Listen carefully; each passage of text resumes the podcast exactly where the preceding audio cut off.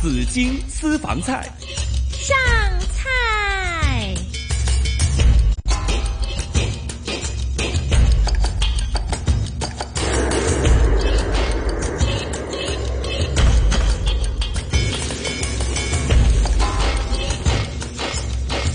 刚刚一首歌呢，就是来自黎明的，叫《听身体唱歌》哈。但是呢，我们经常说我的胃在唱歌，我肚餓啦咁樣吓，我個胃喺度唱緊歌啊吓。咁其實呢個鐘數咧，我都差唔多，唔知點解每日都係咁樣啊。咁啊，梗係啦，到咗紫荊私房菜，我哋講飲講食噶嘛吓。即係現在大家都說少出去吃飯哈，就擔心會有一個傳染，在家裏吃飯多了，但怎麼去做這個呃呃呃一呃三餸一湯吓，一湯三餸，三餸一湯，OK，咁啊，梗係要請啲大師傅嚟教下我哋屋企可以點樣煮啦。今日請嚟係群生技術群生飲食技術人員協會嘅理事長，亦都係滿樂潮滿滿月中菜嘅誒、呃大總廚哈許美德大師傅嚟咁樣講講哈。啊，德哥你好啊，早晨，大家好，早晨啊！早晨。 係咪最近冇咁忙碌呢？誒、的確啊，而家係我哋紅葉根嘅紅冬啦，係係咁啊，亦都係個調整期嘅，嗯嗯 係咯，係啊，咁啊，大家都一齊度過吓，我哋係大家互冇錯相冇錯支持齊心抗嘅。疫啊，送走瘟神。係啦，OK。咁啊，德哥啊，咁你誒稍微得閒啲嘅話，你喺屋企會唔會煮飯俾阿德嫂食㗎？啊！呢排就真係多咗啊，真係啊啊，嗯因為咧啊我有幾個小朋友噶嘛，咁係而家啲小朋友咧就唔使翻學啦，嗯咁啊喺屋企有啲咩好做咧？咁啊除咗做功課，咁係啊啊下晝就同佢哋落去球場度打下籃球啦。嗯啊啊！屋企張飯台咧就攞嚟做細張袖珍品嘅乒乓波台哦啦，真係啊啊幾好咁咧喎，係啦，咁咧就誒而家夜晚頭有時煮飯咧，嗯咁啊啲僆仔又有興趣喎，咁啊係開始教下佢哋煮下飯啦，咁啊哇，肯唔肯學啊？誒哦好熱情啊，係啊係個個啊係我教佢哋煎荷包蛋啊，啊唉涼瓜煎蛋啊，涼瓜炒蛋啊，咁樣係咁個個個都有興趣啊，哇，咁啊得啦，德哥你掂 啊？你可以坐喺度等啲細路煮嘢俾你食，阿德 嫂第日有幫手啊，咁樣吓，係係啊。其實最緊要就係而家啲僆仔冇嘢搞，咁你啊啊俾啲嘢佢諗搞啲動活動佢啦，係嘛嗯？但係培養佢哋有個咁嘅興趣啦。係啊，幾好噶。頭先我都有講噶，譬如我姐姐依家都自己都喺屋企煮下飯啊，咁樣。係，係係係嗯係啊，即係由唔識得落水煮米到依家，誒又識得煎下扒啊，自己又炒西蘭花啊，咁樣又佢自己會諗啲嘢出嚟炒下啦，炒飯特別啊，咁樣係特別係我哋呢啲比較忙嘅啊職人啦嚇，係啊成日都唔喺屋企，咁係啊啊啱啱呢個咧就俾個機會我哋做下啲親子活 動咯。係啊，不德哥，我想問你啦，你係你個大你大廚師吓喺你揸嗰啲咧個爐啊風爐咧，同屋企嗰啲係好唔同噶，係 啊係啊，係咪？你冇住錯你會唔會覺得哇，即係 太少家啦咁啊？哦屋企嗰咁又唔啲會啊啊嗯因為咧就誒以前咧就有呢種感覺嘅。咁係但係現階段咧就啊，基於啊而家嘅工作咧，就係、多咗一啲啊教育嘅工作啦嚇。嗯啊嗯咁啊啊，除咗話誒，即係喺公司或者係喺一啲誒場合同啲大師傅互相交流之外咧，係亦都係多咗同啲啊師奶仔啊，嗯嗯嗯啊又或者係即係誒普通嘅學員，咁係佢對誒即係飲食業嘅架撐又未必咁適用嘅。係啊咁我哋咪去從另外一個角度，即係好似我哋上一次做蘿蔔糕咁樣，係係用家庭嘅家庭式嘅器係具去做底蘿蔔糕，係嘛嗯？用家庭式嘅誒爐具係去做個薑葱炒蟹咁樣，係咁你你誒做出嚟咧就自然不同嘅。係啦，好咁嗯啊！我哋今日就要我哋嘅呢個家庭式嘅呢個吓，即係三餸一湯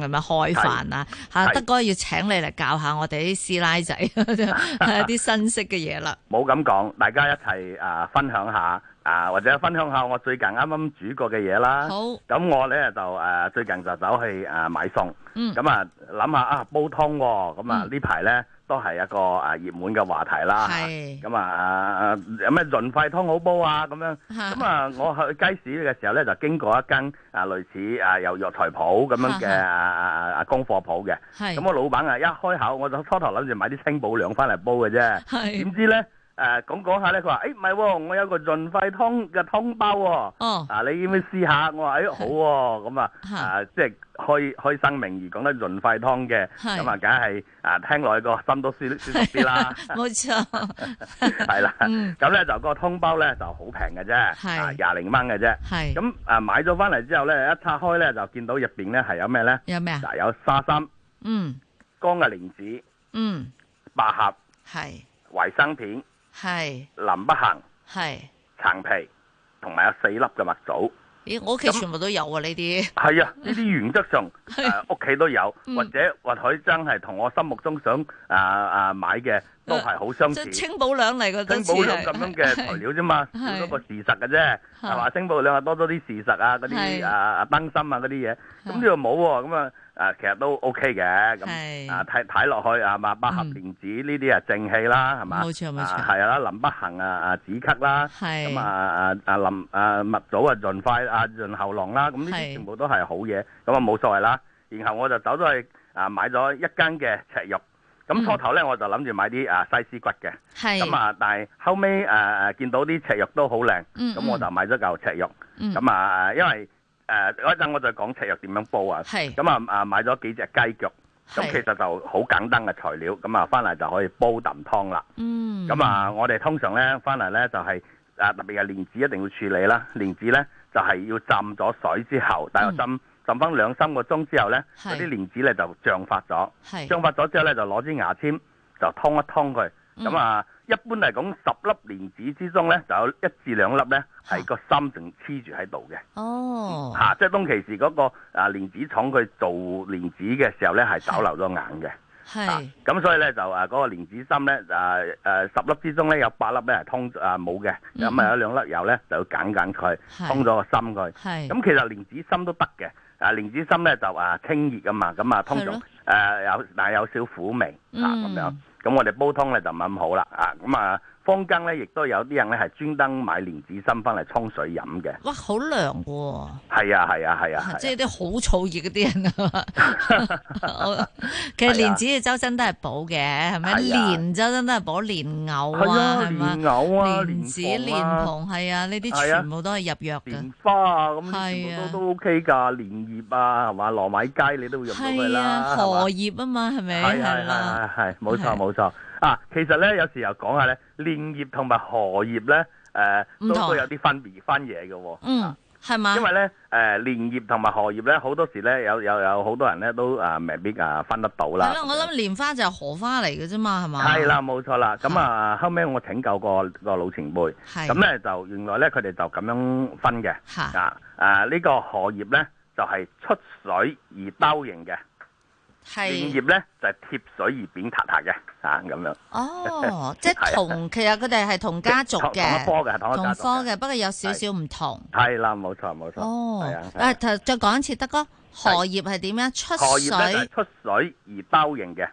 出水誒一個包兜形咁嘅，形一個嘅包咁係啦嘅形，出水啊一而個包兜咁形。嘅形係咁啦。係啦蓮葉咧就蓮葉呢貼水，係貼水嘅，係啦，貼冇錯，水就就扁塌形。係啦，扁塌塌嘅啊嚇。明 白，好，咁我去分呢個啦。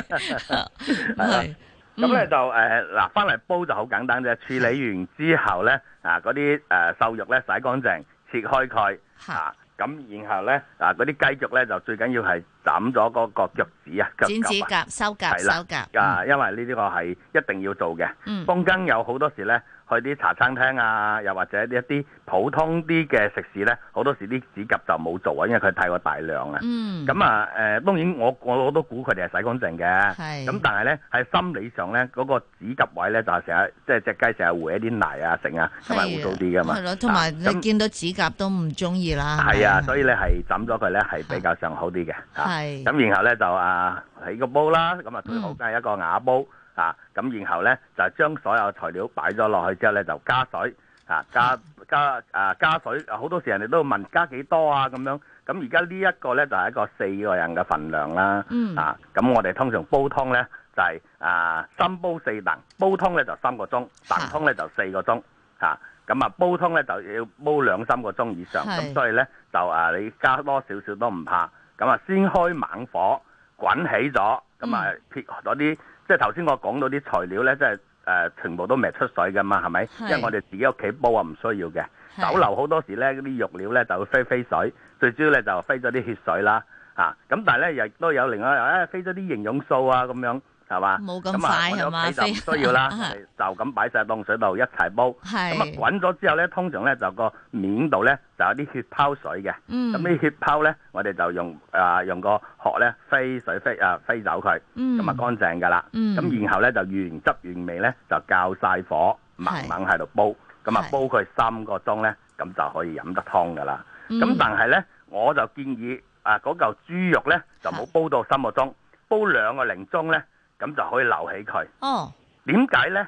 嗱，呢個咧就係屋企做同埋喺誒誒酒樓做唔同之處。嚇，咁啊，出邊好多時都係煲到嚿通渣咧就爛白白。咁係，嚿通渣好多時你喺啲酒樓度飲湯咧，佢通渣都上埋台嘅。嗯，咁但係咧，你見到嗰啲通渣啲啲肉腍白白嘅時候咧，嗯你篤多兩篤就已經冇晒肉味，你就唔想去食佢噶啦。係啊，咁但係乾喺好屋企乾啊，咧，我哋咁咧樣就係希望係將所有嘢樣樣都食得嘅，唔好嘥。係，所以咧，你煲得太耐咧，佢就變通渣咯嗯喎。咁啊、煲兩個零鐘頭咧，就將嗰啲嗰嗰嗰豬嗰嚿豬肉咧就係留起佢。嗯，咁、然後咧就切薄佢一嚿嚿，係咁咧一陣點豉油都食得啊嘛。非常好食啊，非常好啊，食又可，以做一個餸咁樣去去去當一個餸咁樣嚟食啊！嗯嗰啲雞腳都係留起佢咁啊，食得啦，係冇煲到係淋着啫。啊係，咁啲其他材料咧啊，即係原則上呢個湯煲咗上嚟之後咧，就係大小湯都啱啱飲噶啦。冇錯啊，，係老人家細個細路仔都得係。啊，德哥，我要請教你啦。頭先咧，你就話即係買嚿豬肉，你叫你講赤肉係咪？係即係係啦，你會買邊個部位嘅豬肉咧？有啲咧就話豬展肉啦，咁有啲誒，我有我嗱，我就就會中意軟骨嗰一嗰一邊嘅。係係係啦，咁就有啲就話不見天啦，有啲就會係誒梅頭啦，係係係啦，就咁有時咧就嗰個賣豬肉個哥哥咧，佢又會問我，佢話你食唔食翻㗎咁樣？係係係係啦，其實咁求誒邊一個部位嘅豬肉我嚟煲湯，我又想食翻係係就係最好食邊一個位置係最好食咧？嚇嗱咁樣誒豬嘅每一個部位咧，其實佢有唔同嘅價值，係亦都唔同嘅用途。咁啊誒嗰啲啊雞屎檔嘅啊賣豬肉嘅哥哥咧就好醒嘅，係佢將佢切開咗之後咧，嗯咁啊譬如講應該比較貴啲嘅就係梅頭啦。係咁啊梅頭咧就係我哋嘅豬肩肩肉啦，嚇係啊肩肩頸對落嗰個位。係咁呢一嚿梅頭咧，通常我哋攞嚟誒做咩最好咧？就咁切肉片係啊攞嚟咁炒咧，係啊係最好嘅。我覺得煲爽口湯就有嘅，啲嘥啊， 係啊。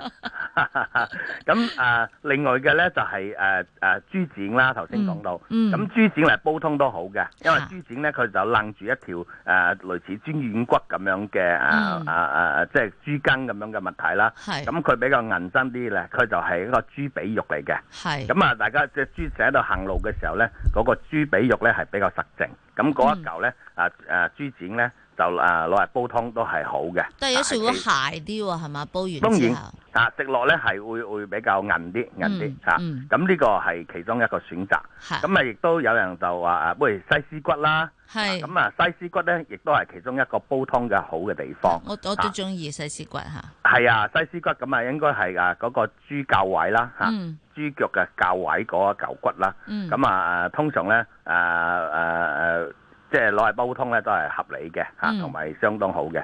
咁啊，至於不見天煲湯係點解咧嚇？最主要咧就係佢夠肥啊！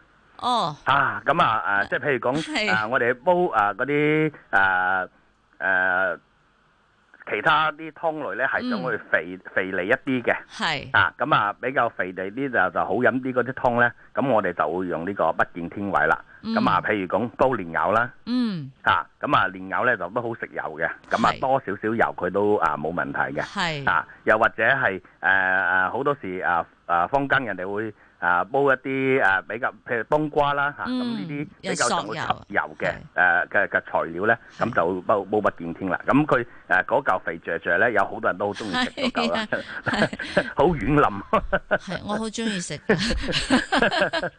係嘛？係，我好中意食。其實有時咧，一個五花嘅肉啦，我嚟係煲完之後，煲到個個油又出咗嚟，咁啊避係走佢啦吓，啲湯你可以避嘅。跟住咧，係啊嗰嚿肉又啱啱淋淋地，即係你咬落食落去咧，已經就冇成口油嘅感覺啦。係我就好中意食噶。冇錯，反國令二赤小豆啦， 咁呢啲咧係煲啲啊北京鮮味咧係係係合理嘅嚇，嗯同埋啊好飲嘅。係咁，啊誒誒，我哋頭煲呢啲咁啊誒誒叫做潤肺湯啦，嗯即係嗯啊蓮子百合呢啲咧就唔好太過油咯嚇，係即係我自己嘅感覺就係咁樣 OK。 嚇嚇。好，咁啊，嗯德哥啊，我哋講住個湯先吓，係等大家可以温習一下先。咁一陣啊，財經消息翻嚟之後咧，我哋就講餸啦，好嘛？好。好，咁一陣一陣見再聯絡你。嗯，好。